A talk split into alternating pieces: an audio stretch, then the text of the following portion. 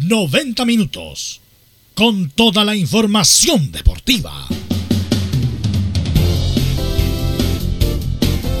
Vivimos el deporte con la pasión de los que saben. Estadio en Portales. Ya está en el aire con toda la emoción del deporte. Comentarios. Carlos Alberto Bravo, Venus Bravo, Leonardo Mora, René de la Rosa, Camilo Vicencio y Giovanni Castiglione. Reporteros. Enzo Muñoz, Nicolás Gatica, Rodrigo Vergara, Juan Pedro Hidalgo, Rodrigo Jara y Felipe Holguín. Producción. Nicolás Gatica. Técnicos. Gabriel González Hidalgo y César Navarrete. Edición. Leonardo Mora. Dirección. Carlos Alberto Bravo. Estadio en Portales es una presentación de Ahumada Comercial y Compañía Limitada. Expertos en termolaminados decorativos de alta presión. ¿Qué tal? Buenas tardes, ¿cómo le va? Somos Estadio Portales en el aire para la edición correspondiente al día 2 de septiembre del año 2020. Como siempre, con muchas noticias del deporte nacional e internacional. De inmediato, Mael, como es habitual, con ronda de saludos. Don Nicolás Gatica, ¿cómo le va a usted? Buenas tardes. ¿Qué tal? Buenas tardes, Carlos, de toda la sintonía de Estadio en Portales. Claro, en Colo Colo vamos a seguir revisando declaraciones de Esteban Paredes, que se refirió a jugar el clásico con 40 años, no se lo imaginaba, es un par de temporadas atrás. Y otras cosas más también que habló el 7 de Colo Colo y por supuesto también si vemos alguna noticia que surja de último minuto. Perfecto, tendremos el informe del Nico Gatti con todo lo que está pasando Colo Colo en víspera del clásico del fútbol chileno. De inmediato, Lorenzo Muñoz, ¿cómo está usted? Muy buenas tardes. Ya estaremos con Enzo Muñoz para saludarlo y para que nos cuente las novedades justamente de Universidad de Chile, que deben ser muchas para enfrentar a Colo Colo el próximo fin de semana. Ya estaremos con Enzo Muñoz. Nos saltamos entonces y saludamos a don Felipe Holguín. ¿Qué pasa en la Católica, Felipe? Hola, ¿cómo estás? Buenas tardes. Buenas tardes, Carlos Alberto, y a todos los oyentes de Estadio Portales. A días del enfrentamiento de la UC, Coquimbo Unido se queda sin entrenador. Además, eh, como dato anecdótico, la UC puede llegar a los 100 goles en el historial contra Coquimbo Unido. Esto y más en el informe de Estadio en Portales. Cayó el primer técnico en la reanudación del campeonato. Hay varios que están en vitrina, lo vamos a analizar en un ratito más.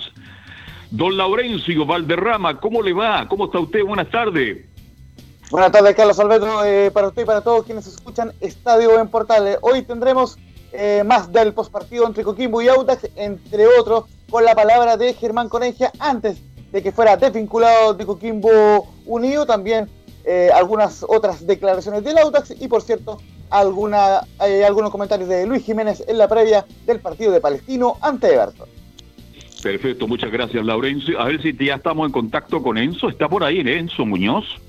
Buenas tardes, Carlos Alberto. En Universidad de Chile veremos, escucharemos precisamente las declaraciones del presidente del cuadro universitario que se refirió a dos jugadores puntuales, Walter Montillo y Jan Bosellur.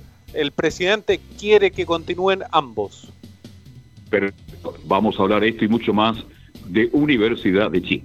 Don Leonardo Isaac Mura, ¿cómo está usted? Muy, pero muy buenas tardes. ¿Cómo le va, Carlos Alberto? Aquí estamos, pues, haciendo magia, como se dice, como siempre, pues, acá en Estadio Portales.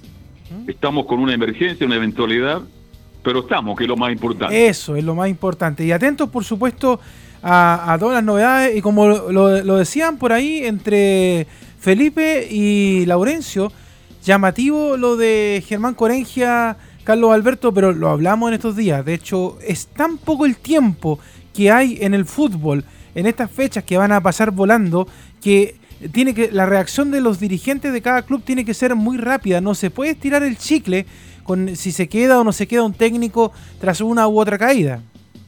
Exacto, presentó el técnico y se la aceptaron de inmediato, ¿ah? Así que, bueno, la campaña de Coquimbo no es buena, viene de empatar con Audax, que lo va a analizar un poquito más adelante Laurencio Valderrano. Bueno, tenemos esto y mucho más, pero lo más importante, por favor, titulares que lee para todo el país Nicolás Ignacio Gatica López. ¿Qué tal? Buenas tardes. Vamos con los titulares de esta jornada de día miércoles, ya aquí en Estadio en Portales. Bueno, en otro tema del fútbol, Chile oficializó la realización de partidos internacionales de fútbol en el país mediante una resolución del Ministerio de Salud. Y lo afirmó la ministra del Deporte Cecilia Pérez a través de un video. En otro tema, Milat se refirió a la salida de Enrique Ose de la comisión arbitral. Declaró que la NFP necesita una renovación acorde a nuestros objetivos.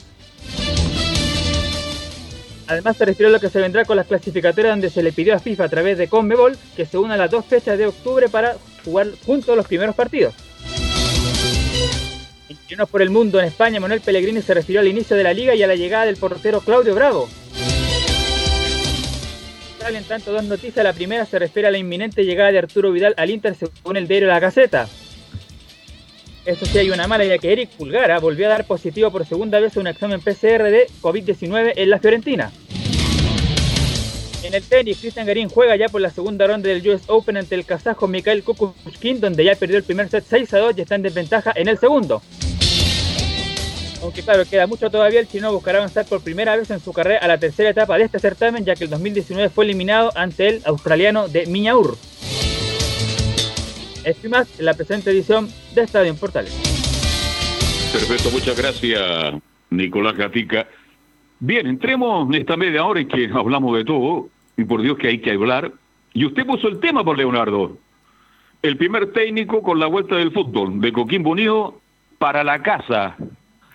Tal cual, pues de hecho, eh, ya después Laurencio nos va a contar un poquito de, lo que fue el partido. Bueno, ayer recordemos que todavía en estos días los equipos se están poniendo al día, 0 a 0 terminó el partido, pero la verdad es que estaban preocupados ahí en el equipo de Coquimbo Unido con respecto a lo que está pasando con su porvenir. Ahora mi tema es Carlos Alberto, por ejemplo, así como pasó con la dirigencia del equipo del Hueso Pirata, que porque estaba en la decimosexta posición de la tabla, casi mirando la zona de descenso, por ejemplo, ¿qué pasaría en equipos como, no sé, Colocó la Universidad de Chile, la Católica, si es que empezaran a ocurrir situaciones como esta? Por ejemplo, la Católica ya perdió un partido importante con Unión Española el fin de semana, Colo Colo lo perdió con Wanderers, pero todavía estos dos equipos tienen, por ejemplo, posibilidades de pasar eh, y avanzar en Copa Libertadores, tienen Superclásico y Clásico de por medio. ¿Serán capaces los eh, dirigentes de mantener a los técnicos más allá de los resultados, considerando la pandemia. No sé, yo creo que por ahí me queda la duda, Carlos Alberto, si por ejemplo en la U, por ejemplo, una nueva derrota, porque digámoslo no, pero el empate con Palestino tiene más ahora derrota que triunfo. Entonces, ¿qué, tan es, sostenible es mantener a técnico? Y quiero agregarle otro dato más para que usted me comente, Carlos Alberto. Ariel Holland, que es el técnico de la Católica, que, que era mono, esta puntera y todo, lo trajeron porque ciertamente la Católica ha traído una seguidilla de técnicos buenos para eh, em, aumentar esta racha positiva. Pero la verdad es que yo no sé si se están conformando mucho con mantener técnicos que solamente sacan a la Católica campeón en el torneo local, pero hacia afuera no hacen nada. Entonces, yo no sé cuál es la paciencia que tienen las dirigencias en estos momentos con los técnicos de cada uno de los clubes. A ver, lo primero, fíjate que a raíz de lo que tú planteaste, yo lo dije hace en varios programas, si Colo Colo pierde, yo no tenía idea que yo no lo tenía en, el, en, en, la agenda que Colo Colo perdiera con Wanderers. Mira lo que estoy diciendo. Y si Jara pierde con la U, que es muy posible, ya se mete en el fondo de la tabla de posiciones. Ya se aleja de toda posibilidad. Hoy día estaba leyendo una serie de encuestas este, de análisis que Colo Colo a lo mejor en dos semanas puede estar comprometido en el fondo de la tabla de posiciones. Y no estoy hablando de la Copa Libertadores, que es otra cosa. Ahora, la pregunta que tú me haces, indudablemente que los clubes grandes tendrían que actuar rápidamente, pero la lentitud es tal, algunos se justifican porque no hay dinero, etcétera, etcétera, pero indudablemente que si la U, Colo Colo, e incluso la Católica, pierden partidos, puntos importantes, me refiero, en el torneo local, deberían tener problemas, pero la Católica es distinto, tú lo planteas muy bien. A Holland se le trae para que la Católica logre tener una buena actuación a nivel internacional, porque hace mucho tiempo que no la tiene como todos los equipos chilenos. Aquí en el torneo local, pues Leonardo Isaac le alcanza y le sobra. Entonces, yo no sé, cuando Holland dice vamos por el título nacional, es como que ya se está colocando el parche ante la herida. Yo creo que Católica tiene que ser mucho más exigente con su técnico, es un técnico ganador, un técnico internacional, y me imagino que no es barato, mi estimado Leonardo. Entonces, en estos próximos eventos, en los próximos partidos, tanto a nivel local como internacional, se juegan muchas cosas y se me ocurre que muchos técnicos que están ahí a la expectativa estarán muy pendientes porque ya con la reanudación del campeonato ya se fue el técnico de Coquimbo Unido. Claro, de hecho, mucho, de hecho hay eh, también eh, dentro de los equipos a los cuales yo le, pondría también la presión es eh, al equipo de La Serena, que también está en la parte baja de la tabla, y a, a Pato Graf, también en el equipo de O'Higgins, que bueno, no lo ha pasado bien, tiene malos resultados, quizás se esperaba algo más para el equipo del capo de provincia, y la verdad, Carlos Alberto, yo creo que también a, los Hoffman les va no les va a temblar la mano si es que quieren también mejorar la situación, porque yo me imagino que para la gente de O'Higgins, que normalmente están en medianía de tabla, a veces peleando eh, puestos para torneos internacionales, estar mirando desde el fondo de la tabla eh, es bastante incómodo. Ya lo creo, ya lo creo. Este O'Higgins, este, no sé, próximo partido, Leo, y a lo mejor O'Higgins anda buscando un nuevo técnico. Bueno, el técnico que juega Kimbo, este mm, Germán Coreguia ¿ah? presentó la renuncia y ya hay un nombre. JJ Rivera podría ser eh, el reemplazante del técnico de Coquimbo Unido, Leonardo. Es un muy buen técnico Juan José Rivera. Recordemos que dentro de las buenas campañas que ha tenido, eh, ha, sacado eh, trote a buenos jugadores en, el, en Audax italiano. ¿Usted se acuerda de esos partidos interesantes que, de hecho, ahí en ese mismo tiempo estaba jugando Felipe Mora, por ejemplo, para eh, el equipo itálico y de ahí la Universidad de Chile le echa el ojo a este jugador eh, y así eh, buenos partidos. Juan José Rivera yo creo que podría ser una muy buena carta para reemplazar a Corengia que me imagino que pronto también va a tener otro equipo donde dirigir porque en estos momentos Carlos van a ser movidas de técnicos pero tremendas si es que las cosas siguen igual ya le digo La Serena, en O'Higgins y esos equipos que están mirando de la parte baja. Exactamente. Este, nunca entendí por qué JJ Rivera dejó Audax Italia. En Audax está muy inquieto hace mucho tiempo. ¿ah? Hizo una buena campaña con Solís. Acuérdense que JJ Rivera el gran lateral volante por izquierda de la U de Conce y por el otro lado jugaba Solís. Bueno, si van a la cuarta región, creo que sería un técnico joven, interesante, y Dios quiera que Coquimbo pueda mantener la categoría, porque uno dice, no, pero es que falta mucho, no. Los partidos se juegan toda la semana, ahora a mitad de semana, y son puntos que se van perdiendo, y por Dios que cuesta recuperarlo en este campeonato que va a estar bastante competitivo, porque con todo lo que estamos viendo con el fútbol, todos los clubes de una u otra manera quieren estar en alguna copita, Leonardo, porque eso genera recursos frescos. Justamente, pues, y a propósito de, de cosas, lo quiero llevar a otro tema y que tiene que ver con Pablo Milad, el presidente de la ANFP. ¿Mm? ¿Qué pasa con Pablo? Bueno, ayer se acuerda, bueno, y todos estos días hemos estado hablando un poco de, la salida, de la renovación de, personales en, la ahí en la ANFP, con la salida de Enrique Oces, la salida de Leopoldo Iturra y otras personas. Y bueno, el presidente de la ANFP explicó la salida del juez Enrique Oces Senkovic. Y dice, cuando uno asume un cargo donde tiene que formar sus equipos más cercanos, primero partes por la premisa que todas las personas que están son idóneas. O sea, lo que usted mismo nos comentaba, Carlos, eh, cuando hablamos de la salida de, Enrique Osa. O sea, uno se trae a su corral a la gente que uno conoce y que sabe que va a trabajar bien. Evidente, pasa en la radio, pasa en la industria, en la fábrica. Cuando asume un nuevo gerente, lleva a su gente de confianza. Así que aquí se arma un escándalo en la forma en que salió. Bueno, Milad tiene todo el derecho a decir, quiero trabajar con este árbitro y no conoce, no porque Ose no lo ha hecho, no lo ha hecho bien, a lo mejor lo hizo realmente bien, pero él quiere tener gente de confianza y es legítimo, Leonardo.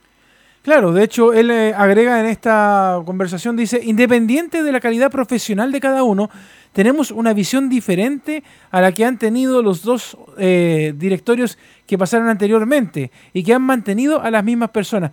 Yo creo, Carlos, no sé, que los, eh, lo que pasó anteriormente, después de la salida de Sergio Jadwe, los directorios que pasaron en, en este periodo, podríamos decir que fueron de transición. A lo mejor ciertamente cargado más hacia el lado de Jadwe, pero pero de mucha transición. Por eso no quisieron tocar mucho, quizás nombres, personas, porque eh, el área de comunicaciones fue la que más se movió, pero por ejemplo, en el tema referil no se había tocado y otras áreas de, la NFP tampoco se habían tocado, pero sí en esta pasada creo que fue una limpieza más a fondo la que hizo Milad llegando al sillón de Quilín.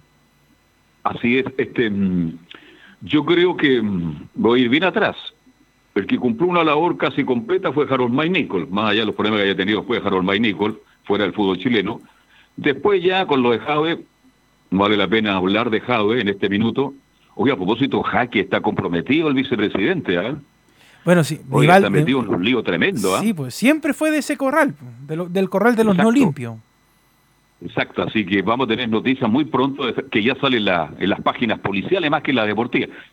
Bueno, pero ese es otro tema. Y después, bueno, Arturo Salá que trató de hacer algo al estilo Salá, un hombre muy organizado, muy administrativo, pero las últimas dos, el caso de Moreno, por ejemplo, yo creo que fue de absoluta transición. Moreno no tuvo la capacidad, a lo mejor tuvo muchos obstáculos en el camino, no sé. Pero a mí me dio la sensación, Leonardo, que Moreno nunca marcó la pauta, nunca rayó bien la cancha. Parece que no se creyó el cuento que era el presidente del fútbol profesional chileno. Y esperemos que ahora con Milad, ojalá tengamos un buen dirigente, un buen presidente por un tiempo largo.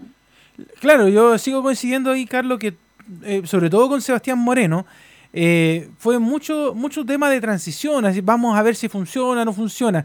Y otro tema que tocó Pablo Milat, el presidente del fútbol chileno ahora, tiene que ver con el tema de los amistosos de la, de, la Roja, previo a las clasificatorias. Y eh, hay cosas que también ha pedido también en, en torno a las clasificatorias de la selección chilena y le pide al directorio de la Conmebol de que las dos fechas que vienen ojalá se puedan unir. Escuchemos a Pablo Milad, la única declaración que tenemos del presidente del fútbol chileno acá en Estadio Portales. En cuanto a, la, a las fechas FIFA se mantienen, nosotros hicimos una solicitud a través de la Conmebol con la reunión que tuvimos con el presidente Infantino, en, el cual solicitamos eh, que las dos fechas fueran unidas, o sea, estos cuatro partidos fueran a fin del mes de octubre y a inicios de noviembre para completar eh, estos cuatro partidos y con la fecha 1 y 2 de las clasificatorias, con la eh, justificación sanitaria, la cual tú has mencionado,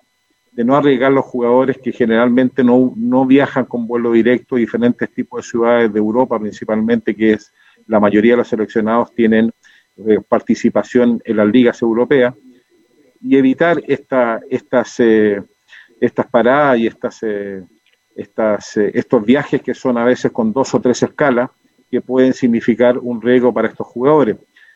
se van a aplicar todos los protocolos con estos jugadores. Una vez que lleguen a Chile también se les va a aplicar la PCR, se van a mantener en cuarentena para pasar posteriormente a los lugares respectivos de concentración. Oiga, pero la cuarentena son cuántos? Son 14 días, pues, Leonardo, sí, ¿no? 14 días. Van a estar 14 días encerrados en, su casa, en el departamento, y después van a ir a entrenar. Oiga, de verdad que este asunto no está muy claro al respecto. Ahora el presidente, claro, tiene una buena idea jugar cuatro partidos de inmediato, me parece bien. Por eso cuando se habló de la posibilidad de jugar en Paraguay, en Uruguay e incluso en Europa, no era una mala idea, pero en fin, yo no sé qué va a pasar de aquí a los próximos días, de aquí a octubre, porque más allá que algunas comunas están pasando a la fase 2, eso no indica, por Leonardo, que el virus se haya ido. Claro, e, es una, es una situación eh, bien complicada, pero bueno, a lo que apuesta Pablo Milán, yo creo que por eso dice que se junten las fechas, es para que, porque como usted bien dice, son 14 días, o sea, ir y volver, ir y volver, o sea, es casi un mes perdido en solamente cuarentena. Pero hay respuesta a esta situación, Carlos Alberto, y la tiene la ministra del Deporte, Cecilia Pérez, que la vamos a escuchar, que tiene que ver con la resolución para que se jueguen partidos internacionales en Chile. Después yo le voy a leer un documento que apareció anoche que tiene que ver con el tema de los horarios, porque es precisamente justo este tema el que toca Cecilia Pérez. Seguimos dando pasos importantes en el deporte. Hoy, a través de una resolución, el Ministerio de Salud eh, posibilita eh, la realización de partidos internacionales de fútbol profesional en nuestro país, como por ejemplo en el mes de septiembre la Copa Libertadores o en octubre la Copa Sudamericana y la clasificatoria para el Mundial de Qatar. Ya hemos establecido las coordinaciones tanto con la Seremía de la Región Metropolitana de Salud, el presidente de la Comisión de Deportes, la NFP, el doctor Fernando Yáñez, y Estadio Seguro para que puedan en conjunto dar cumplimiento a los protocolos y a esta resolución. Como por ejemplo, será obligatorio que cualquier integrante de los planteles extranjeros que ingresen a Chile tendrán que realizarse un PCR en nuestro país. Esto para garantizar el cuidado de la salud de todos los involucrados en estos partidos de fútbol internacional.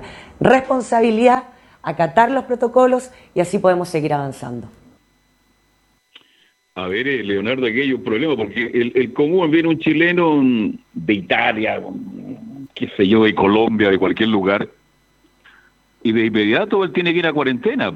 Aquí ya lo estamos saltando esa parte. En el fondo PCR, y sería, bueno, pero eh, esto es fútbol, es una cosa distinta, es diferente, pero el, el, el sentido común de las personas ya, yo estaba leyendo en las redes sociales, ya están haciendo algunas críticas al respecto, que el fútbol, y los, por a raíz de la Copa Sudamericana y Libertadores, tiene otro código.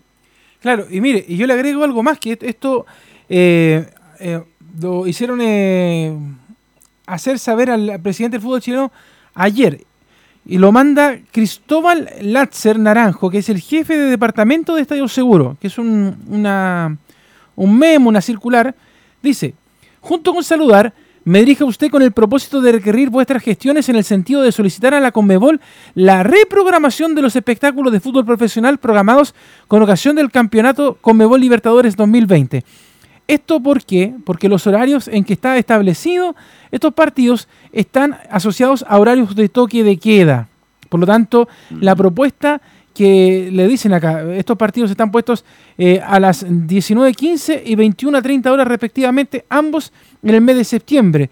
En este orden de ideas, en atención al debido resguardo y seguridad de los lugares aledaños al recinto deportivo y a vida consideración de las medidas sanitarias asociadas a la pandemia del COVID-19, se le pide que los encuentros deportivos deben iniciar a más tardar a las 18.30 horas, Carlos Alberto. Entonces se complica bastante porque, por ejemplo, eh, en los partidos del fútbol brasilero, usted sabe que Brasil, por, por derechos de televisación, ellos no ceden la hora de las teleseries, que es un tema que siempre hemos conversado. No, no, no, no.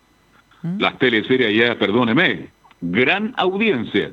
Claro, entonces, que le pidan acá desde Chile una autoridad externa, en cierto modo, al fútbol, que los horarios sean a las seis y media por el tema del coronavirus, complica todas las cosas para eh, la gente de la NFP, para la Católica y para Colo Colo. Por eso hay que estar muy atento, porque tengo entendido, esto lo, salimos un poquito del fútbol, que el día 15 de septiembre ya las nuevas normas, los nuevos códigos sobre esta pandemia, ahí va a tener mucho más claridad a contar del 15 de, de septiembre, pero de verdad que otro gran problema ¿no es cierto?, para jugar la Copa Libertadores y la Copa Sudamericana. Tal cual, pues. Oiga, y lo saco de... Sí, el último tema, y que eh, de hecho está ocurriendo en estos momentos, es que se está jugando la primera vez... ¿Mm? ¿Los camioneros? bueno, también, recuerde que entre ellos se pelearon ahora, por pues los de la quinta región dejaron el paro y los del sur siguen en paro. Exacto. Eh, contarle que está jugando Santiago Morning eh, con Portomón en el minuto 85, van 0 a 0, pero la información como tal de Santiago Morning tiene que ver con que se encontraron a jugadores con COVID positivo en el equipo del tal, eh? Oiga, esta cuestión no está tan clara. Dios quiera, porque conversábamos el lunes, Leonardo, con Belo y con todo el panel, con este René Garrosa, en fin, todo.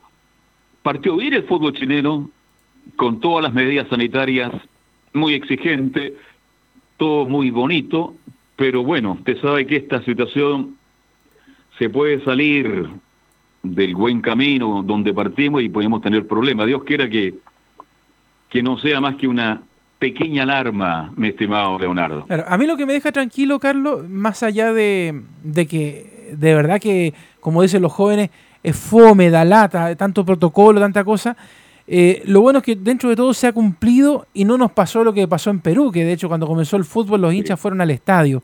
Acá un comportamiento ejemplar, la gente se quedó en sus casas, escuchó Estadio Portales. Entonces, eso es bueno. Solamente el día de estos días hemos estado hablando de la pelotita y de el coronavirus, pero no de hinchas que no hicieron caso y, fueron al estadio. Leonardo, este lo, conversamos ¿ah? la semana pasada. Espero equivocarme, deseo profundamente que no pase nada, pero yo tengo mis temores clásico Colo Colo, la U, que lleguen barristas de la U y Colo Colo con banderazo en la cercanía del estadio, etcétera. Dios quiera, Leonardo, que eso no ocurra. Porque si pasamos, fíjate que el gran desafío del fútbol chileno, yo sé que esto molesta en las regiones, ¿ah? pero este es el partido más importante del fútbol chileno.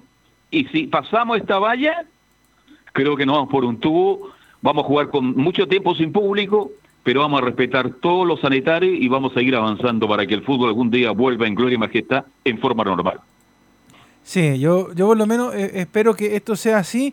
Bueno, y si van a hacer algún banderazo, alguna cosa, recuerden que lo pueden hacer, pero no más de 10 personas, o sea, que se junte un pequeño grupito en alguna parte, hago el aliento y muchas gracias, porque y en la semana, porque recuerden que el fin de semana todavía hay comunas que tienen cuarentena total, así que eh, por ahora ellos no pueden salir, y dentro de esas comunas está Ñuñoa, así que no acercarse al estadio, evitemos los problemas y que pongan la portales no ese día para escuchar el superclásico. Evidente, ¿Ah? evidente. Y pum. Bueno, antes cerrando esta primera verdad que me encanta que tenemos tantos temas, este mm, fíjense que el Cheito Ramírez, el técnico de Wanderers, ¿sabe lo que dijo? Marcelo Bielsa, perdón, el técnico campeón de Colo Colo 91, Mirko Josic, ¿Mm? Fue el primer Bielsa en el fútbol chileno. ¿Qué le parece? Interesante frase, pues yo creo que la gente que ha visto estos días ese programa que está dando el, el CDF, eh, Memoria Biblia, mostró un poquito también de, lo que fue el paso de, de Josic en, en el fútbol chileno. Pero ahora, eh, yo le pregunto otra cosa, por ejemplo, usted, Carlos, que también ha visto mucha historia, ha leído también, ¿qué pasa con técnicos como, por ejemplo, el Tata Riera? Sí, sí. Que también tuvieron Fernando fue fundamental. Claro, tuvieron también un, cambio generacional. Eh, el Zorro Álamos, por ejemplo, también. También, por su gran técnico. Yo estoy de acuerdo contigo con lo que plantea, porque Fernando Riera fue el que trajo de verdad el profesionalismo al fútbol chileno. Y después, junto a, a don Lucho Álamos, profesor primario, profesor normalista, hicieron un trabajo espectacular. Bueno, yo siempre he dicho que todo en su momento, Bielsa fue muy grande, fue muy importante, pero por favor, el fútbol no partió con, con Marcelo Bielsa. Es que eso es lo que creen algunos. Algunos creen que Bielsa descubrió la pólvora, hizo todo. Bueno, yo eh, soy, a pesar de que muchos... Eh, eh, sale la pelea, es una eterna pelea, de hecho en los grupos de WhatsApp de la Portales pasa también.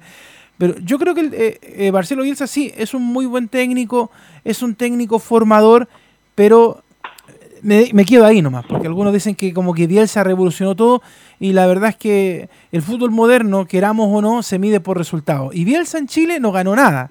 Y, de hecho, si, lo, si quisiera agregarle un técnico que también quizás tuvo carácter y cosas eh, y algunos logros muy similares a Marcelo Bielsa también fue Nelson Acosta. También un saludo para Nelson Acosta, que sabemos que está con algunos problemas, también aportó y mucho. Si todos hemos aportado de una u otra manera, pero en fin, es una discusión que va a estar ahí latente. Cambió tal vez después de muchos años la forma de jugar el fútbol chileno, que, bien y de vuelta se puede jugar y, ustedes tienen que tener personalidad, pero todos los nombres que dimos también aportar. Para ir cerrando este capítulo, porque ya tenemos que ir a la pausa, mi estimado, 19 años del retiro de... ¿De quién? A ver. De Iván Zamorano. ¿Qué le parece, Leonardo? Un jugador eh, extraordinario, muy bueno.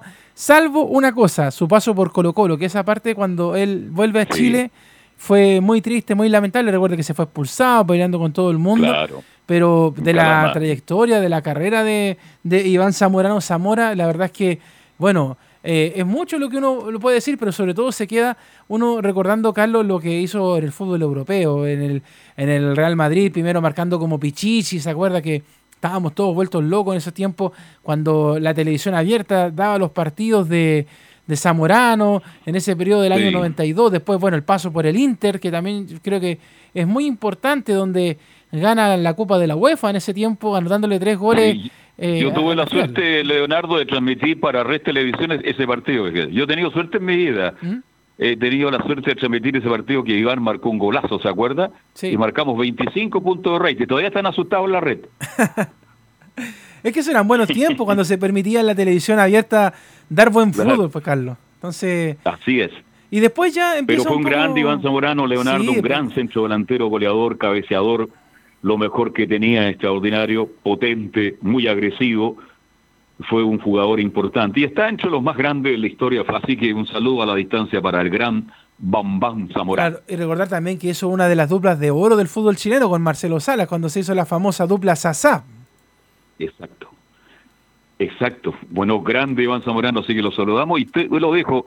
Eh, Yo sé que Iván es colocolino, pero lamentablemente jugó muy poco en Colo Colo, no, no tuvo identificación plena, fue expulsado ese día que pisó, pisoteó al árbitro en Calama y bueno, su paso en Colo Colo no fue brillante, pero a nivel internacional Iván Zamorano quedó como uno de los más grandes de la historia del fútbol chileno.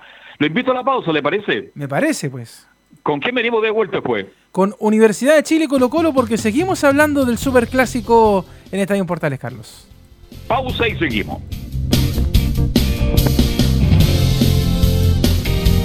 Radio Portales le indica la hora. 14 horas, 2 minutos. ¿Qué es la pasión? Es aquello que se siente, se vive, algo por lo que te entregas. Eso es el fútbol. Es pasión. Porque a pesar que las tribunas están sin hinchas y las canchas sin jugadores, la pelotita nunca se ha movido de ahí. Y nosotros tampoco. Porque no importa que una pandemia nos tenga relatando desde nuestras casas. Hoy más que nunca, en Estadio Portales, vivimos el fútbol con la pasión los que saben. Porque al fin y al cabo, la pasión nunca se fue.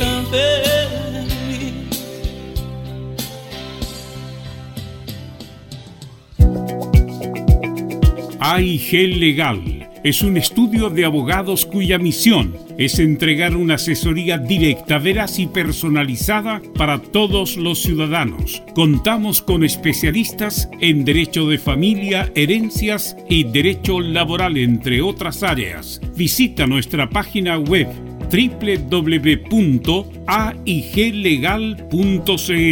o comunícate con nosotros y agenda una reunión sin costo al número más 569 73 04 67 92 AIG Legal.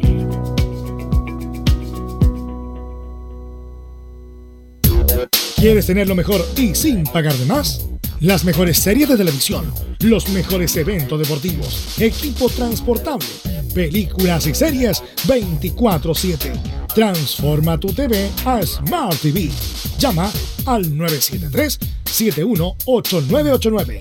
Twitter arroba. Una mirada distinta, con reflexión, profundidad. La encuentras en www.opine.cl. Ya lo sabes, www.opine.cl. Somos tu portal de opinión. Muchos me han preguntado cuándo vamos a hacer una campaña de ayuda. Pero esta campaña ya empezó y comenzó con un kilo de harina y las ganas de hacer pan para los que no lo tenían.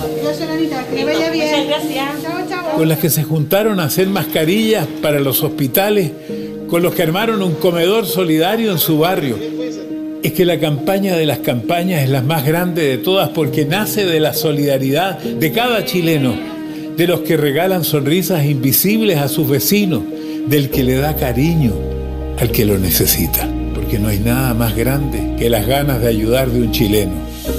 Vamos chileno, cuídate del coronavirus, pero contágiate de solidaridad. 18 y 19 de septiembre.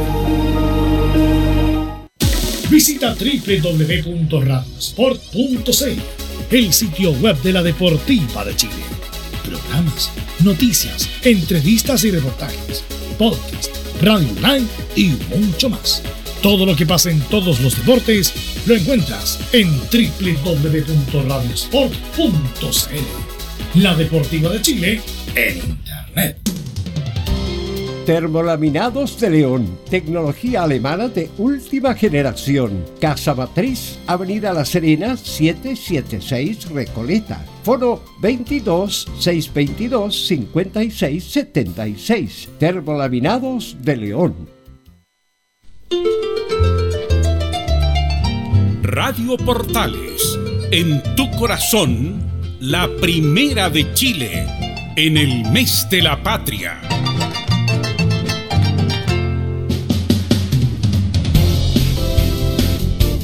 Bien, ya estamos de vuelta entonces y vamos de inmediato, Leonardo, con la presentación de Enzo Muñoz que nos entrega el informe de Universidad de Chile. Enzo, hola, hola, ¿qué tal?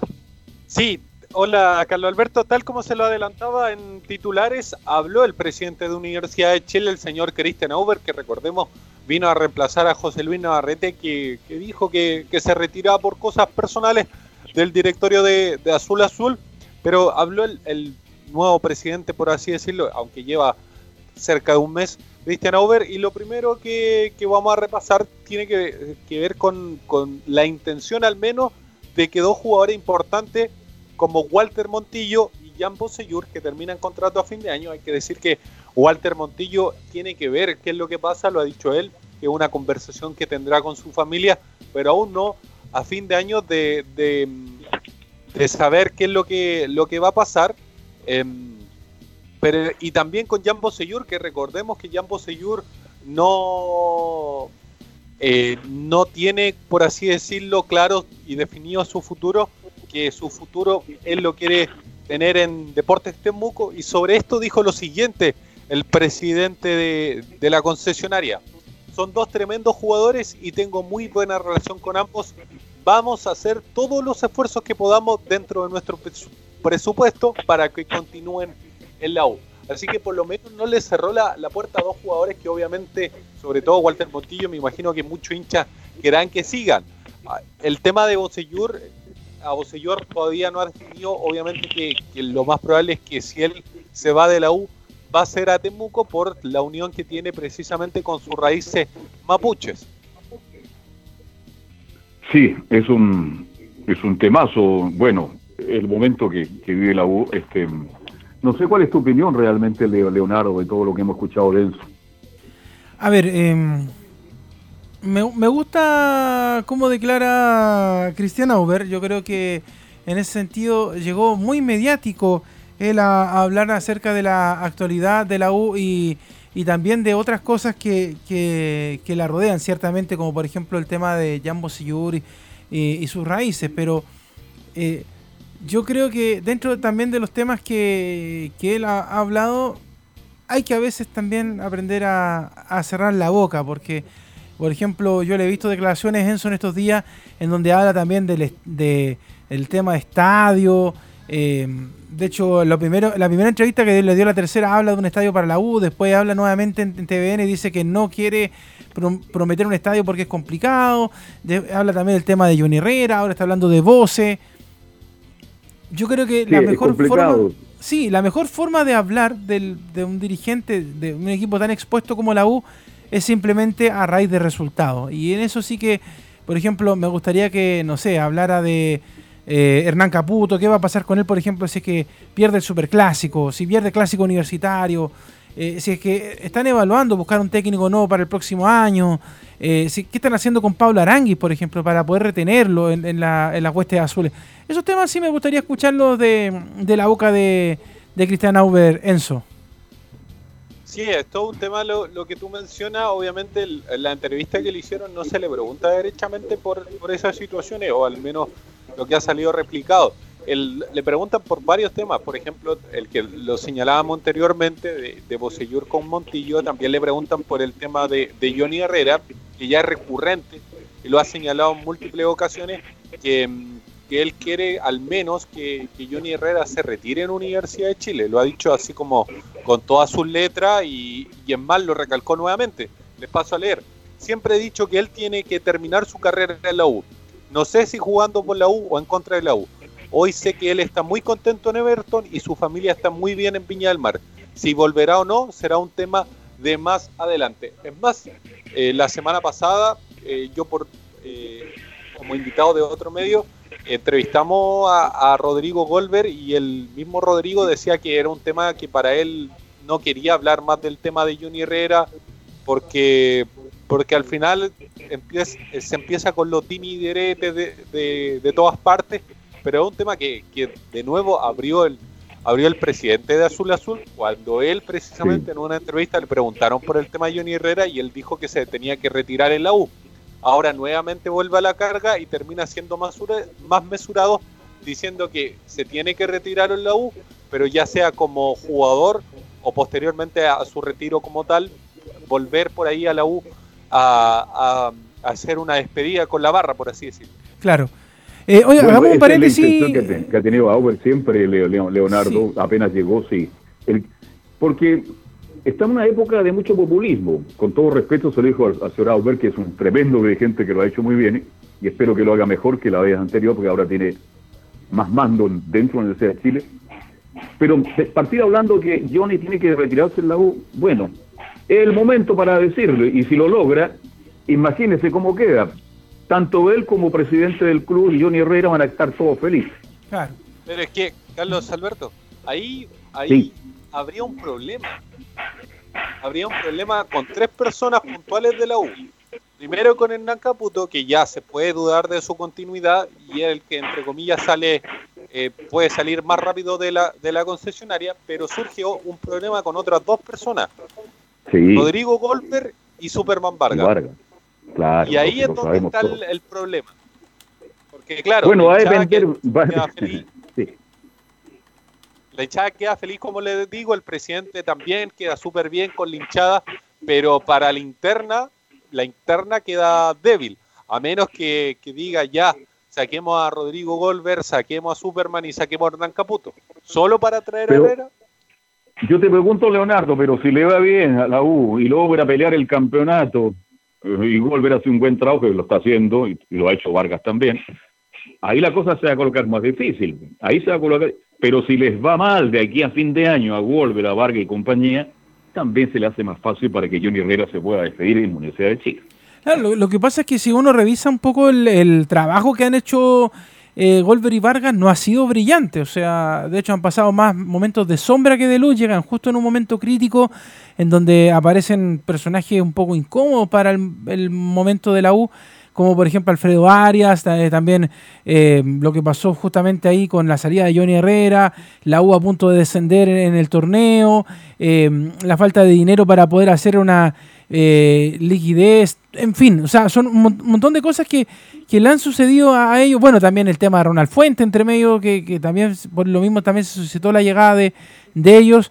Entonces, eh, la verdad es que, mm, bueno, eh, también entre medio hay que recordar el caso Pinilla, que también a mí no se, no se me ha olvidado. Entonces, la verdad es que no, No, le, han el- to- lo no, más- la- lo- no le han tocado momentos de gloria a, a la, a la gente, a, este- a esta dupla gerencial que ha puesto la cara más veces que los mismos presidentes. Entonces, la verdad es que Sí. si uno hace el análisis, Carlos, eh, a resumen, uno dice, la verdad es que Wolver y Vargas poquito y nada.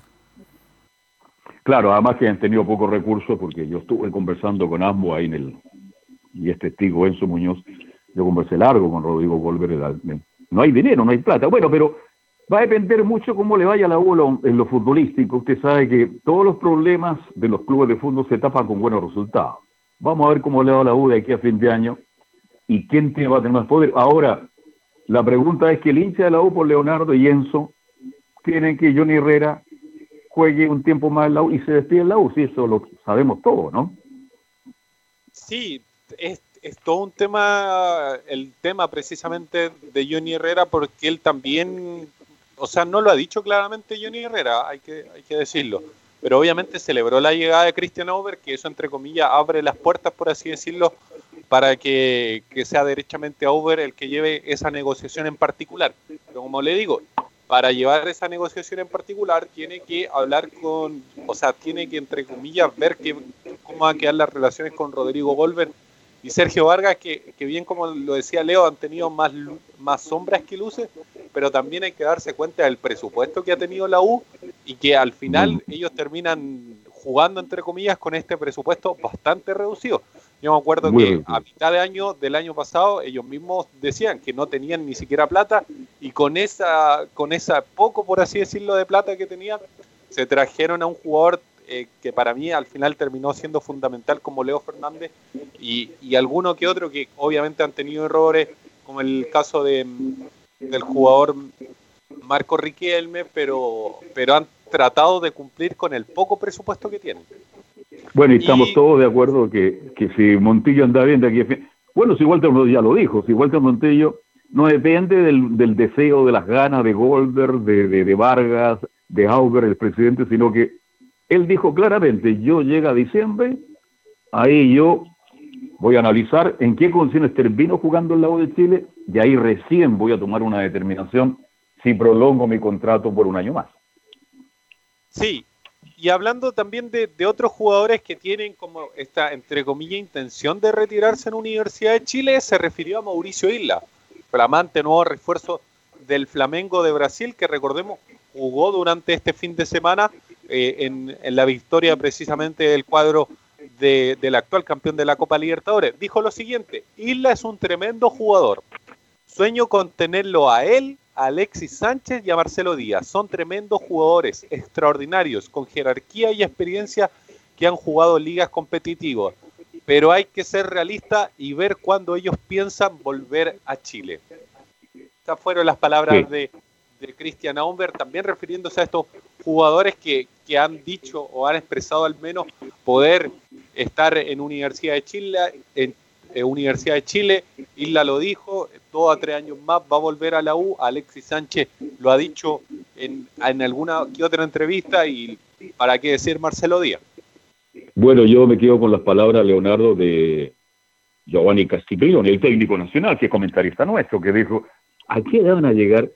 Imagínese tres años más, Alexis, tres años más, Marcelo Díaz y Isla. ¿No cree usted que es un poquito tarde? Claro, de hecho la U necesita jugadores más jóvenes de la misma talla de, Pablo Arangui, de, de, de Juan Cornejo, de ese estilo, el mismo Moya, eh, Guerra, de ese estilo, pero no jugadores que, que, que- que están más viejitos. Oiga, pero ¿y qué pasa con la semana del Superclásico, pues, don Enzo? ¿Se prende o no se prende el ambiente en la U? Obviamente hay incertidumbre, por así decirlo, en la U y la zona defensiva es la que más pasa incertidumbre. El tema, el tema de, de a quién sacar, entre comillas, y a quién poner en la defensa ha sido todo un tema. El rendimiento de Luis del Pino Mago y Osvaldo González dejó, entre comillas, mucho que desear, aunque, entre comillas, también lo entienden por el, por el hecho de tanto tiempo estar sin, sin poder jugar o sin poder entrenar derechamente en una cancha. Pero escuchemos a Walter Montillo que hizo, entre comillas, un análisis de, de lo que podría ser este clásico y qué cosas tiene que, que hacer la U para, para no perder. Y él es claro y, y directo en decir que si le entregamos el balón va a ser muy difícil. Esto derechamente a Colo Colo. Dice que tiene que jugar la U, pero escuchémoslo de la propia voz del 10 azul. después de siete meses, capaz algunos temores y por ahí cosas que, que por ahí antes la- las veníamos haciendo, nos pasaron el, el día domingo. De a poco no, no nos tienen que volver a, a pasar. Creo que, que si nosotros tenemos un, un buen partido de jugar bien a la pelota, como hemos demostrado en diferentes, en diferentes ocasiones, vamos a tener más chances. Si nosotros le entregamos la pelota al rival y corremos atrás, la verdad que se va a hacer muy, muy difícil. Ahí están las palabras Ahí de, estaba la de palabra Walter entonces, Walter Montillo. Sí, y es Sí. claro, claro señalar esa situación en particular. Si usted me pregunta por la incertidumbre, es del Pino Mago por Carrasco o Casanova. esa sería Ayer lo entre conversamos, comillas, claro. Ya. la única incertidumbre que tiene la U para afrontar este partido. Aunque, si usted me pregunta a mí derechamente, yo creo que Hernán Caputo no va a mover eh, el plantel, pero el tema Galani también podría pesar porque Galani lo más probable, siendo miércoles, es que no esté ni siquiera citado para el partido contra Colo Colo. Usted lo da absolutamente fuera del clásico. Es bastante complejo, dicen por ahí que, que no ha estado recuperado ni el 50% de, de la lesión, así que es casi imposible que, que llegue, eh, que llegue Sebastián Galani para este partido tan trascendental contra el clásico rival, que por lo demás sería el primer clásico para, para Galani. Exacto. Qué lástima que no esté Galani porque ha sido un hombre importante en el mediocampo y Dios quiera, Leonardo, que Aranguis, eh, bueno, en la posición que a él le acomoda, donde tiene que jugar, así lo dijo, lo ha dicho esta semana Caputo, que va a volver a su puesto original donde él juega, sea un aporte de verdad, porque con el partido palestino fue prácticamente nulo su aporte. Sí, la verdad es que ahí el medio campo de la U quedó bastante al debe con los movimientos, con las lesiones. Eh, ojalá que, bueno, el domingo se pueda hacer algo distinto a lo que pasó con Palestino, Carlos, porque si no, la verdad es que las dudas van a pero, aparecer pero por montones en el equipo de Caputo y capaz que sea otra de las víctimas de, de como se dice en el dicho del mundo deportivo, pase el león, pues. Así es. Eh, lo psicológico favorece siempre a Colo Colo en estos partidos porque pueden llegar los dos iguales, Colo Colo puede venir de perder como perdió con Palestino, pero lo psicológico de Colo Colo aparentemente es más fuerte en este aspecto y puede sacar un buen resultado en un partido que estaba viendo las encuestas, ¿lo has visto tú? Ahí están, parejitos, Leonardo. Yo, yo no siquiera me atrevería a hacer apuesta en esta pasada, pero mejor no le digo el resultado para que, porque si no, ahí sí que nos hicieran re- deporte de Estadio Portales, así que mejor no digo nada. Oye, Carlos, Bien, algo más Enzo Muñoz. Sí. cuéntame. Eh, no, eh, agradecerle a Enzo, pero quería hacer un paréntesis en la información porque eh, usted me lo preguntaba hace un rato a modo de broma, pero se- finalmente se confirmó que se termina el paro de camioneros a nivel nacional. De hecho, está hablando el presidente Piñera hasta ahora, pero ya el, presi- el Ya. vicepresidente de la CNTC, eh, José Villagrán, confirmó que se levanta el paro y que se logró un acuerdo con el gobierno tras la movilización nacional. Así que se acabó el paro de camioneros, justo cuando se estaban acabando las cosas en algunos lugares. Entonces tiene que el hecho del gobierno los camioneros, no se quema nunca más un camión en la novena región de la Araucanía, no va a haber nunca más eh, una quema de casa. Vale, sí, eso se termina. Claro. Bueno, ojalá Eh, que, esa que no pase nada así que con Lo que buscan los camioneros es seguridad para pa- caminar por las rutas y no ser asaltados y que no sean agredidos permanentes, no por los mapuches. Aquí hay un sector muy pequeño, los mapuches, que está financiado, parece, no sé cómo lo hacen, pero siempre cuando llega la policía llega tarde, fíjese. Claro. ¿Mm? Y nunca se sabe quién. Dios quiera que vuelva la paz y la tranquilidad para todos los mapuches de nuestro país, sobre todo de la Araucanía, y que los camioneros puedan a circular por las carreteras sin problema para en bien del país que tanto lo necesita en este momento tan duro, Leonardo. Es verdad. Así que bueno, es el paréntesis. Bueno, gracias Enzo por la información de la Universidad de Chile, pues.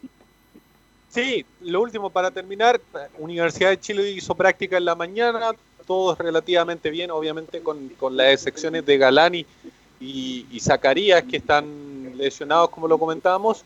Y lo otro es que mañana tempranito va a haber conferencia de prensa que obviamente vamos a estar ahí y obviamente lo más probable es que sea replicado por Portaleando de la Mañana con su conductor, don Leonardo Isaac Mora Luengo. Eso, pues. Un abrazo, Enzo. ¿Qué tal? no? Buenas tardes. El- eso se llama bandejear, pues, Carlos. ¿ah? Sí, señor, así es. Bueno, ahora veamos Bien, Colo sigamos Colo. con el Nico. Sí, pues. Vamos hacer pausa. Vamos con el Nico Gatica. Vamos con el Nico Gate de inmediato con el informe del rival de la U, Colo Colo, Nicolás Ignacio. Exactamente, bueno, antes de, ir con Colo Colo, otro paréntesis, en, el tenis, está jugando Cristian Garín frente a Mikhail Kukushkin en la segunda ronda del abierto del US Open en- allá en Estados Unidos, en Flushing Meadows, perdió el primer set 6 a 2 el chileno, perdió el segundo 6 a 1 y ahora en el tercer set está ganando 3 a 2, había quebrado Garín al tenista de Kazajistán 3 a 1, pero el tenista kazajo le quebró de vuelta, así que van 3 a 2 y justamente el europeo ahora sirve para ponerse 3 a 3 en el tercer set. Así que Garín perdió los dos primeros sets y en el tercer set está ahí parejo, en el momento ganándole 3 a 2 a este tenista en la segunda ronda del US Open. Ok, noticias del tenis con el Nico Gate y ahora nos metemos con Colo Colo. Exactamente, y Colo Colo, bueno, eh, como ya hemos sabido, ayer habló Esteban Paredes, hoy no hablan jugadores, mañana recién lo va a hacer el técnico Alberto Jara, así que vamos a seguir escuchando al 7 de Colo Colo con declaraciones interesantes que tienen que ver un poco con su récord, el de 40 años, el que está a un gol de alcanzar a Carlos Campos como el máximo goleador en los superclásicos, también que físicamente está de buena manera, porque información así no tenemos del equipo todavía que está parando Alberto Jara, lo único que podríamos adelantar de eso es lo que hablamos un poco ayer, cómo está el tema de la defensa, que ahí tendría la duda Gualberto Jara si va a ir eh, eh, Barroso, lo más seguro que sea, pero quién lo va a acompañar, si va a ser Saldivia o el Chaco Insaurralde también que va a ser el lateral izquierdo, si va a ser Gabriel Suazo o si va a ser eh, Ronald de la Fuente. Así que esas son las dudas que por ahí está trabajando el técnico Gualberto Jara. Pero siguiendo escuchando a Paredes, que adelante este partido del día domingo, vamos a escuchar una del delantero de Colo Colo, justamente se refiere a la edad, dice el, el delantero colocolino, nunca imaginé que a los 40 años podía jugar un clásico. Nunca me lo imaginé que a los 40 años eh, podía jugar un clásico, eh, pero yo no sé si seré eh, tan, tan así como dices tú, la preocupación de, de, la Universidad de Chile. Creo que la Universidad de Chile tiene que preocuparse del equipo que es Colo Colo, si se preocupa de uno o dos, dos jugadores, creo que está errada hay que, hay que jugar, hay que jugar solamente y tratar de que, de que el tiempo pase. y, 40 años, la verdad que, estoy muy motivado, muy, muy contento, muy feliz de poder tratar de, seguir jugando, demostrando eh, eh, para lo que estoy.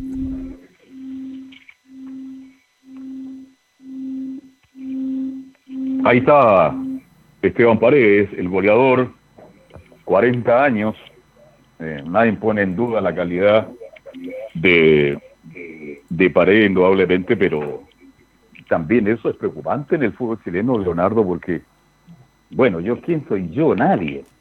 Pero en el fútbol, en el deporte, tener jugadores tan avesados eh, también es un buen tema de conversación. ¿eh? Claro, lo que pasa es que, bueno, es un tema que yo hace algunos días eh, le estaba diciendo respecto a esa situación en que, por ejemplo, cuando hablamos de recambio para la selección, incluso, eh, no tenemos jugadores jóvenes que nos puedan aportar. O sea, eh, hablamos, por ejemplo, no sé, en Colo Colo tiene que salvar la patria Esteban Paredes, eh, que, ya es un jugador con mucha edad. En la Universidad de Chile tiene que salvar la patria Walter Montillo, otro jugador que también tiene edad y también muchas lesiones. Entonces, ¿qué pasa con los jugadores jóvenes? ¿Qué pasa con las canteras? ¿Qué pasa con con los, no sé, con, el formativo en general, Carlos, que no está dando, no está generando jugadores que, puedan servir. Ese es un tema, es un tema para un programa, para comenzando, para analizarlo, porque y hay otro equipo del mismo caso palestino, el mismo campo palestino, Jiménez creo que anda ya en los 37 y resulta que se hace un gol para celebrar en el Bernabéu en España, en fin, es un tema, es un tema. Sigamos con Colo Colo, mi estimado Nicolás Gatica. Claro, sobre el mismo tema de los 40 años Esteban Paredes, como lo, que decía yo, lo que puede eh, aspirar el jugador de Colo Colo es una de las primeras, bueno, el jugador histórico de primera división, recordemos, puede ser el jugador más veterano en disputar un superclásico, que lo podría hacer con 40 años en esta jornada. El, más eh, veterano que jugó un superclásico fue el portero paraguayo de Colo Colo, Justo Villar, que en el año 2016, cuando Colo Colo le ganó 2 a 0 a la U en el Estadio Monumental, en ese recordado partido donde le ataja un penal incluso al Pato Rubio, Justo Villar jugó en ese partido con 39 años, jugó en ese compromiso Villar, así que ahora Esteban Paredes le llegaría, sería con 40 años el jugador más longevo en estar en, un, en este tipo de partidos. Así es. y, lo, bueno es que está en una calidad futbolística tremenda. Pues si, de hecho, el fin de semana se peleó palmo a palmo con el mago Jiménez Carlos, quien era el mejor, el, mejor gol de la fecha. Sí, no, no, si Paredes, yo te digo, Paredes lo, algún día lo va a decir, ¿eh?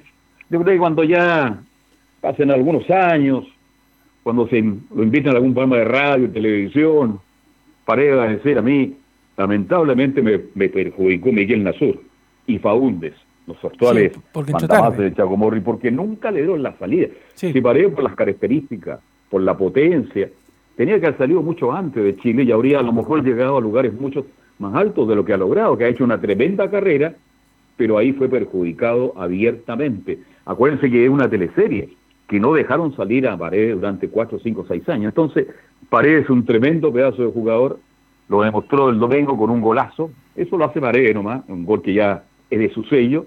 Así que bien por él, pues lo felicitamos y, y las grandes jugadores también llegan a esa edad también, porque está pasando en Europa también, pero en el fútbol chileno no se daba, pero yo creo que nuestro fútbol chileno tiene que mejorar en este aspecto, que los jugadores que juegan en los equipos importantes sean un poquito más jóvenes para tener una opción de recambio, Nico Gatti. Claro, y sobre esto mismo, el tema de, este récord de alcanzar a Carlos Campos como el máximo valor de los clásicos, de los 40 años, también lo de alcanzar a Caselli, para Paredes lo más importante es otra cosa, y es el 7, no estoy preocupado del tema de los récords no estoy preocupado mucho del, tema de los récords. Eh, estoy más preocupado del funcionamiento del equipo, eh, más que nada, que nosotros andemos bien eh, grupalmente. Y, con respecto a lo otro, bueno, el profe tendrá las armas necesarias para, para, para, para ver y para, para observar qué es lo mejor para el equipo, si juega Blandi o si juego yo, si juega, o si jugamos los dos está Parragués también, así que eh, el compañero que juega hay que apoyarlo y, después más adelante si tenemos que jugar con dos delanteros lo, haremos, así que pero eso lo decide solamente el profe. Lo decía el técnico ese, ¿eh? Bueno, pero claro, parece, no, yo no estoy preocupado los récords.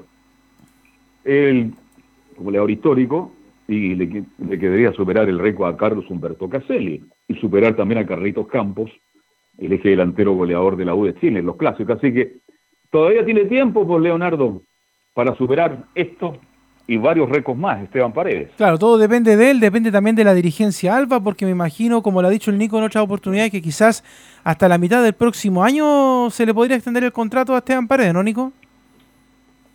Sí, lo dijo por ahí en un canal, me parece que fue CF, no estoy seguro, que dijo justamente que él piensa por lo menos jugar hasta junio del 2021, por lo tanto todavía piensa en romper algunos récords. Y justamente sobre relacionado lo mismo, para ya ir cerrando con el, tema de Colo Colo y con Esteban Paredes, sobre también que habla sobre esto, pero también un poco de los jugadores jóvenes que tienen que estar de cara a estos partidos importantes, dice Esteban Paredes, ¿cuántos clásicos más espera jugar y cómo motiva a los jóvenes para este tipo de partidos? Yo creo que eh, tres clásicos más por ahí.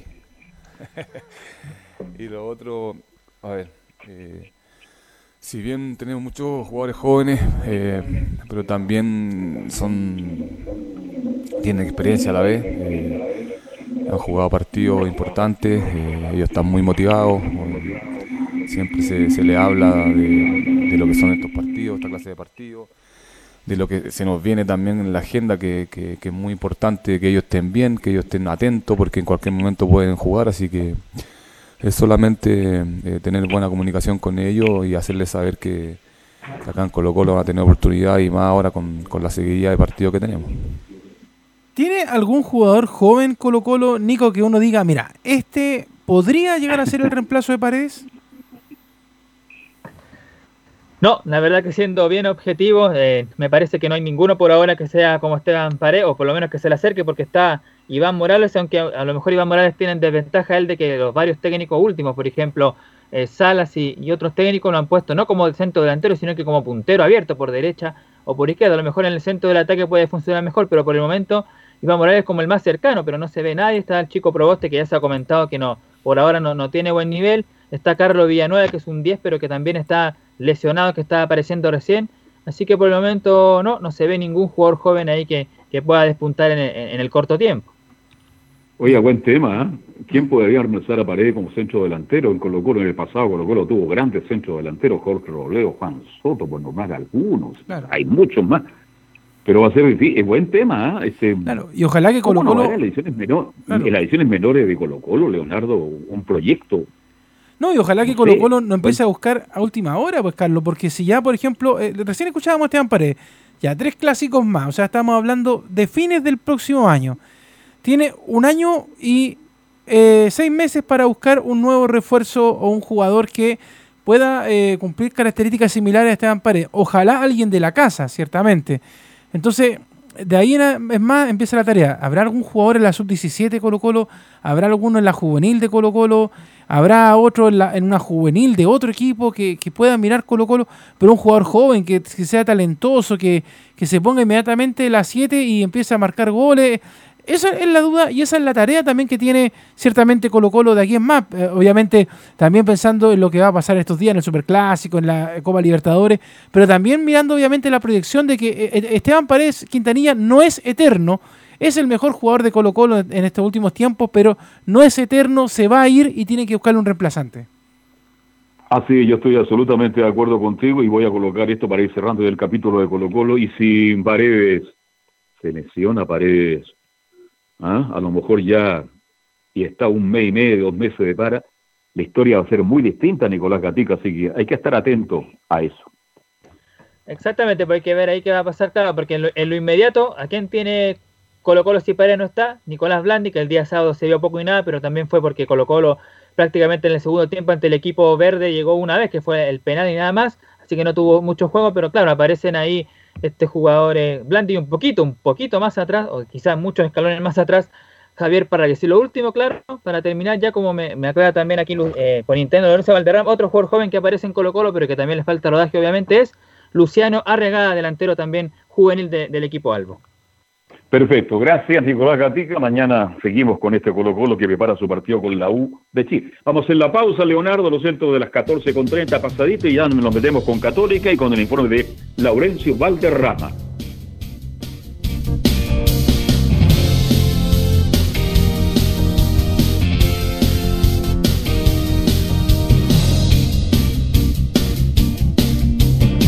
Radio Portales le indica la hora.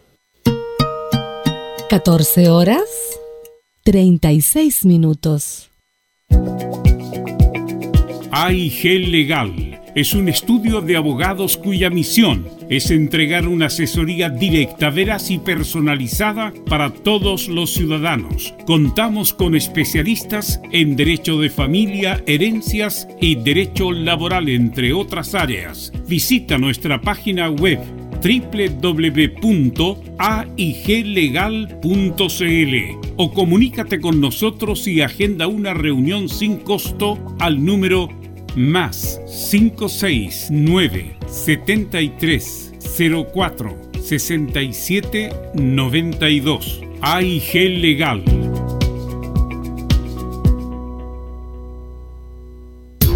¿Quieres tener lo mejor y sin pagar de más? Las mejores series de televisión, los mejores eventos deportivos, equipo transportable, películas y series 24/7.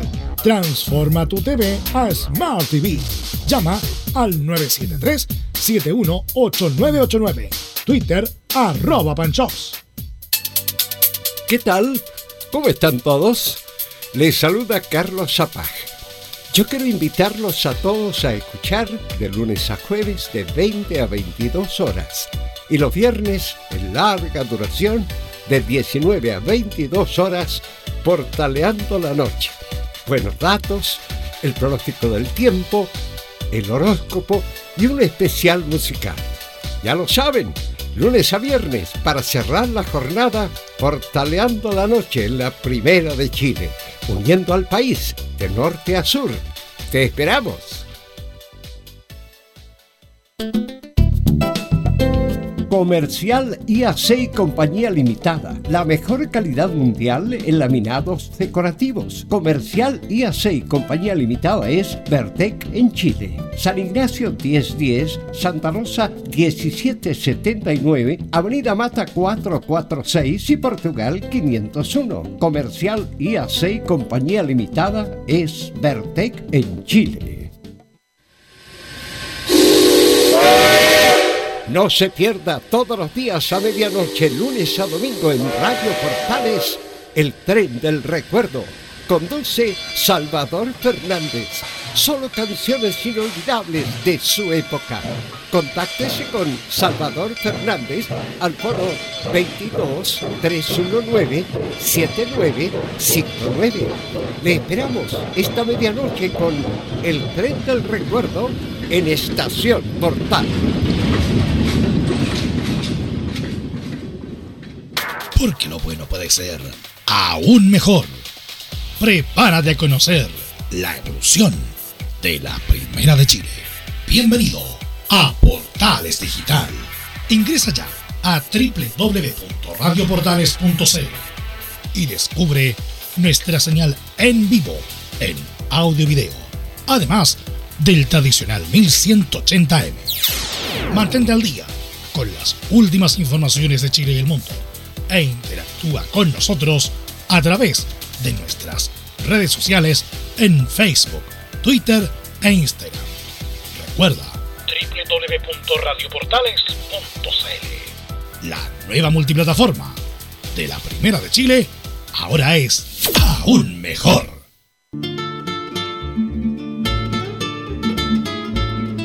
Radio Portales, en tu corazón, la Primera de Chile, en el mes de la Patria.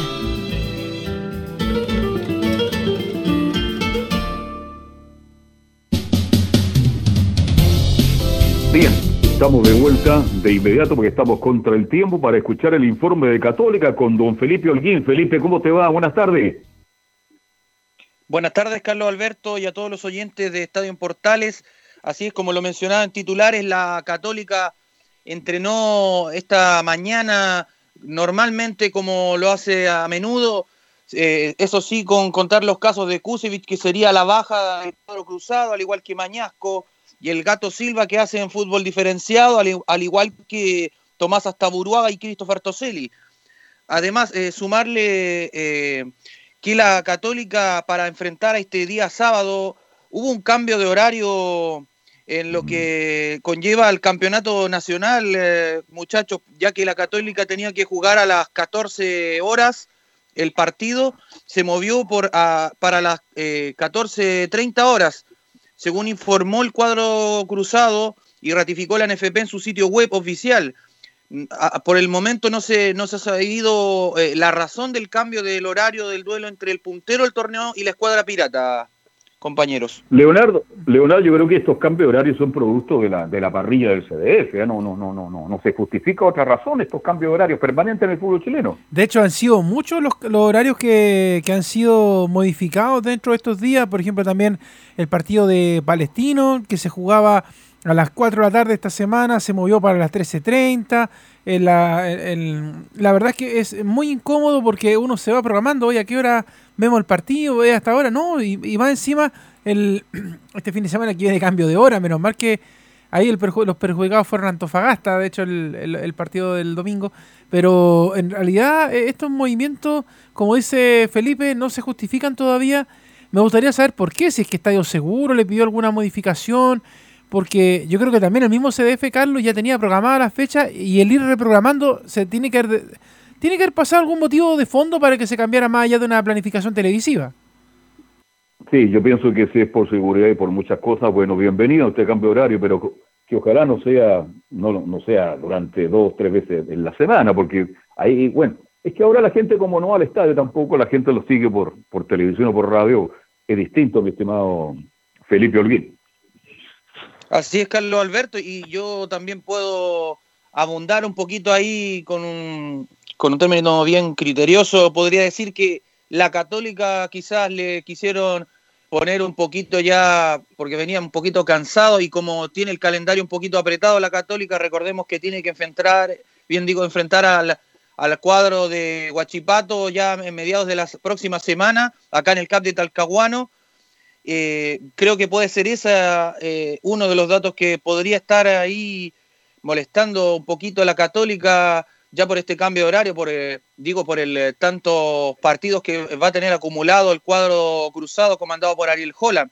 Además, ya para entrarnos de lleno al partido del sábado que bien les comentaba hace un momento, eh, la UC, y lo comenté hace en, instantes en titulares, la UC puede llegar a los 100 goles en historial contra Coquimbo Unido, muchachos.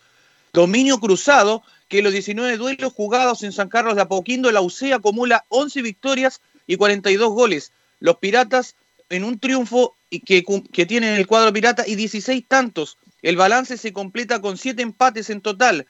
Recordemos que sumando 52 enfrentamientos con 30 triunfos universitarios, eh, da un tanto de 98 goles para el cuadro de la Católica y 8 victorias nortinas eh, que da 49 goles y 14 empates. O sea, la Católica ya tiene por ahí eh, la estadística. Bueno, ustedes saben que nada está escrito en el fútbol. en estadísticas tiene todo para poder ya ahí mostrar sus eh, por qué podría ganar eh, o podría tener ese eh, envío anímico para poder enfrentar al cuadro pirata, ya que, como también lo mencioné en titulares, muchachos, bueno, fue cesado de su cargo Germán Corengia, el técnico argentino, a días de enfrentar a la Católica. bueno, la dirigencia del cuadro pirata contó que puso el cargo a disposición por lo que se ha llegado a un acuerdo en común que ya no va más en Coquimbo Unido y, que el entrenador, eh, luego de que tuviese una campaña bastante pobre con el cuadro pirata, eh, además agregaron muchachos que ya suenan uno de los nombres que está pegando bastante fuerte y que bueno, eh, tengo la oportunidad de conocerlo personalmente, que es Juan José El Coto Rivera, ex técnico del Audax Sportivo Italiano. Muy buen técnico, muchachos. No sé qué opinan ustedes. Le dejo la pregunta abierta ahí a, usted del panel. No, lo, comentamos extensamente en la primera media hora. Se fue Coregia, el técnico de Coquimbo. Muy mala campaña, muy mala campaña. Este, mm, Coquimbo invertió bastante en el último tiempo para estar ahí peleando cosas más importantes. Y en cuanto a la llegada de JJ Rivera, Leonardo, bueno, ratificamos lo, que conversamos hace rato atrás. Un buen técnico, un hombre interesante. Y yo siempre tuve la, la interrogante, ¿por qué dejó JJ Rivera Auda cuando hizo una buena campaña? Así que puede ser, pero le pregunto, ¿usted cree que va a asumir el nuevo técnico esta semana para enfrentar a Católica? Leonardo. Buena, buena pregunta. ¿eh? De hecho, eh, ahí Laurencio después nos va a contar esas novedades justamente porque él tiene el reporteo de lo que pasó allá en Coquimbo con... Es que Laurencio lo sabe todo, pues, mi estimado Leonardo. Usted ¿ah? sabe, porque el hombre de los... que la noticia se produzca, ya ahí está Laurencio con el hombre, El hombre de los abrazos virtuales está, pero atento, atento, pero a todas las jugadas y a todos los deportes. Es un fenómeno, espectacular, Laurencio. Claro. Bien, volvemos contigo, Felipe Holguín. ¿Algo más de la Católica? Sí, y para ir cerrando, el lazo de la Universidad Católica con Yo, Yomar Zapata, goleador de Magallanes. Ojo con este delantero colombiano que cumple 20 años, ya es uno de los goleadores que tiene el cuadro de la academia y que tiene una conexión con la UC, actual bicampeón del fútbol chileno. Así que a tomar la atención, muchachos, con este joven que es la promesa que tiene la Católica ya jugando en Magallanes y podría ser como una especie de delantero muy parecido a Diego Valencia. Y como último, para cerrar el informe del día de hoy de Universidad Católica, a las 15, eh, 20 horas estaremos en eh, conferencia de prensa en San Carlos de Apoquindo vía web remota para todo el mundo, eh, para Estadio Portales, bien digo, con Diego Valencia, el canterano que hablará en conferencia de prensa, bien digo, muchachos. Viene Felipe Olguín, como siempre, completo informe de Católica. Y ahora nos vamos con Laurencio, entonces, mi estimado Leonardo, ¿no? Tal cual, pues sí, con las colonias y mucho más. Don Laurencio Valderrama, ¿cómo le va? Buenas tardes. Buenas tardes, Leo, eh, Carlos Alberto y por supuesto para todos quienes escuchan Estadio en Portales. Justamente en honor al tiempo y empalmando un poco con lo que decía Felipe Olguín, justamente tenemos la declaración que decía Germán Coregia antes de ser eh, desvinculado del cuadro de Coquimbo Unido, justamente en este empate 0-0 ante el Audax italiano. Eh, esa declaración dice que el, el, el técnico em, Germán Conegia eh, estaba alineado con la dirigencia, algo, una declaración bastante extraña por la demás. Dice, estamos totalmente alineados con la dirigencia, pero a nadie le gusta perder. Eso declaraba Conegia antes de, de ser desvinculado de Coquimbo Unido.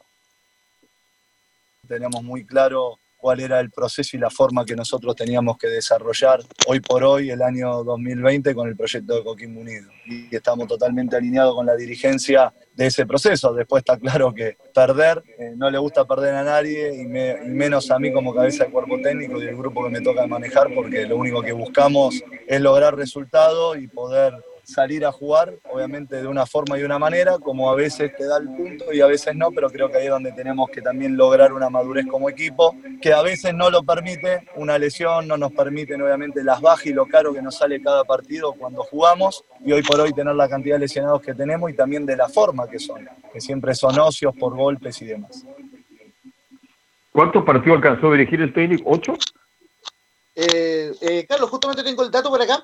Dirigió un total de 10 partidos en Coquimbo Unido, los 8 partidos del Campeonato Nacional y los dos que dirigió en Copa Sudamericana. Fueron dos triunfos, dos empates y seis derrotas, y en el Campeonato Nacional eh, está ante penúltimo con 5 puntos producto de un triunfo dos empates y cinco derrotas, cinco puntos solamente tuvo Germán Coneje, que el único éxito, entre comillas, que tuvo al mando de Coquimbo fue clasificar a la segunda ronda de la Copa Sudamericana en un ya lejano partido en febrero, donde eh, goleó 3 a 0 al Aragua de local, al Aragua de Venezuela, y luego perdería 1 a 0 en la vuelta, pero por el marcador global terminó avanzando a la segunda ronda de Copa Sudamericana, donde tiene todavía rival pendiente porque falta el sorteo de septiembre. Oiga, este, mm, ¿usted solamente tiene el nombre JJ Rivero o hay otro nombre que usted maneje, Laurencio, para técnico de Coquimbo Unido? Justamente gracias también al, apoyo de Rodrigo Jara, eh, es el nombre que más suena definitivamente en Coquimbo Unido, que en su comunicado, justamente en, cuatro puntos, eh, donde informa la desvinculación del, técnico, eh, también aclara que el nuevo entrenador será anunciado en los próximos días, buscando mantener el proyecto deportivo del club y llevando muy en alto nuestra bandera. Eh, es decir, no hay todavía una claridad en cuanto al nuevo técnico, pero lo más probable todo indica que será Juan José Rivera, aunque ojo, lo más probable es que haya un interino para el partido ante Católico. Oiga, Leonardo, usted, ya, usted, Leonardo Isaac Camora, nuevo técnico de Coquimbo, ¿no es cierto? Usted, ¿qué le dice a los dirigentes? Sí, yo firmo de inmediato, pero quiero ver al equipo una semana. ¿Usted asumiría de inmediato dirigiendo contra Católica? Difícil, ¿ah? Inmediatamente, porque además la Católica viene de perder, así que no va a querer perder de nuevo. Ah. Con Coquimbo se saca las balas y. Eh, no, es una situación bastante complicada la que va a tener el técnico. Ahora, yo creo, Carlos, que es un interinato en primer lugar y después vamos viendo, como se dice en buen chileno, arreglando la carga en el camino. Sí, yo pienso que algún técnico de fines menores puede asumir esta semana, porque buscarse un técnico a esta altura hay que buscarlo bien, tener calma, tranquilidad, que es lo que pretende Coquimbo Unido. Eh, le fue bien con el técnico pasado, que le ha ido horrible en Rancagua, hizo buenas campañas, la gente volvió al estadio, que es un estadio hermosísimo, Todas esas cosas, indudablemente, que son importantes para valorar.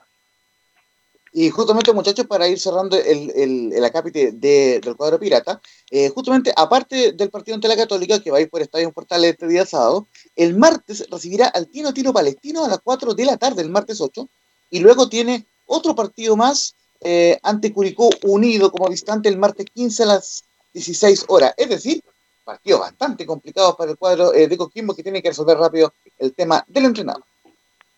Para todos es complicado porque los partidos están muy seguidos y más allá de lo futbolístico se requiere muy buen estado físico en todos los equipos, Leonardo. Tal cual, pues así que bueno, dejemos ahí el capítulo de Coquimbo Unido para ver qué es lo que va a pasar el fin de semana con ellos y entremos también con el cuadro itálico que también tiene movimientos, pues, don Laurencio.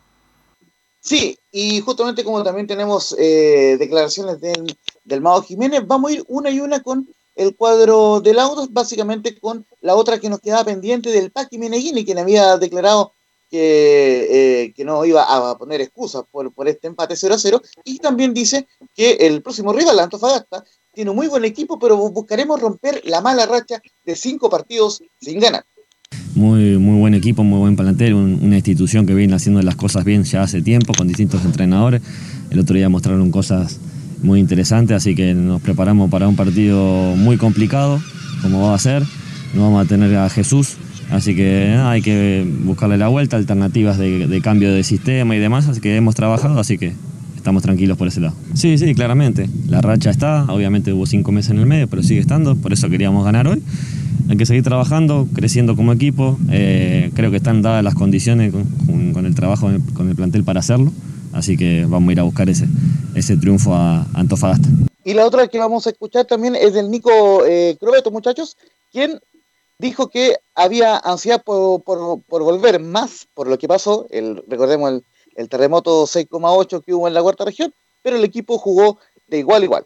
Sí, fue especial. Obviamente había un poquito de ansiedad, se conversó, se trabajó bastante el buscar esa tranquilidad de, volver a, estar en la cancha, a competir.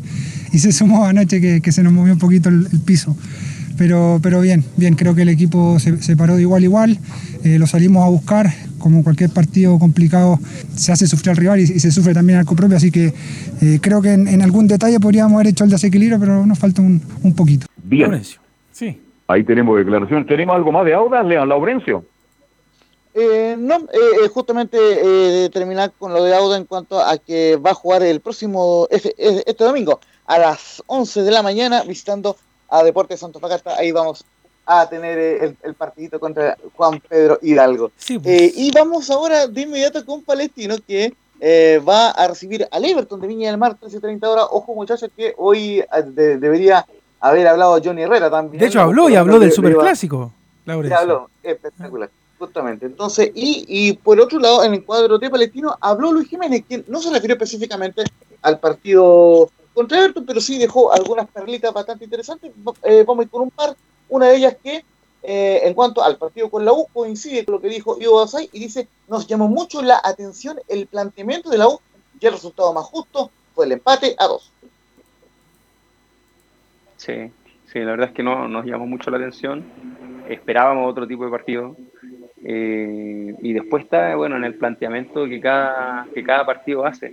Eh, nosotros eh, pensábamos que iba a ser un partido diferente, que lo iban a plantear diferente, y aún así le estaba resultando. O sea, mm. llámalo lo que sea, mala suerte, malas decisiones, pero la verdad es que nosotros pensábamos que iban a salir un poco más a buscar el, partido. Creo que el 2 a 0 no era un resultado para nada justo, ni siquiera el 2 a 1. Y creo que el resultado más justo fue el 2 a 2.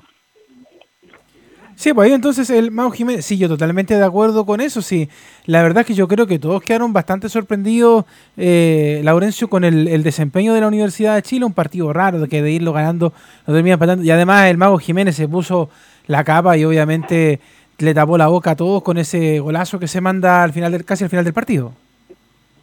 Sí, y, lógicamente eh, también en, esta entrevista con el periodista José Tomás Fernández, canal de YouTube 12 Pasos, que también damos el crédito correspondiente, eh, repasó muchos eh, otros temas, se refirió también a, su época en la selección chilena, también habló sobre, sobre su gol, lógicamente, escribió un poco su gol y también conversó sobre la próxima llegada de Carlos Villanueva, quien, quien, el, quien obviamente eh, está muy feliz de llegar a Palestino. Recordemos que llega eh, en septiembre, a fines de septiembre ya se estaría integrando. Vestido de guaso va a llegar, ¿eh? Claro, luego, luego, de su periplo en Emiratos Árabes. Y la última que vamos a escuchar de Luis Jiménez, una que siempre anda rondando con Jorge Valdivia y con otros jugadores veteranos, con el mismo Jan Bosellur, dice eh, que si se llega a dar un llamado a la selección por parte de Reinaldo Rueda, sería la guinda de la torta en mi carrera.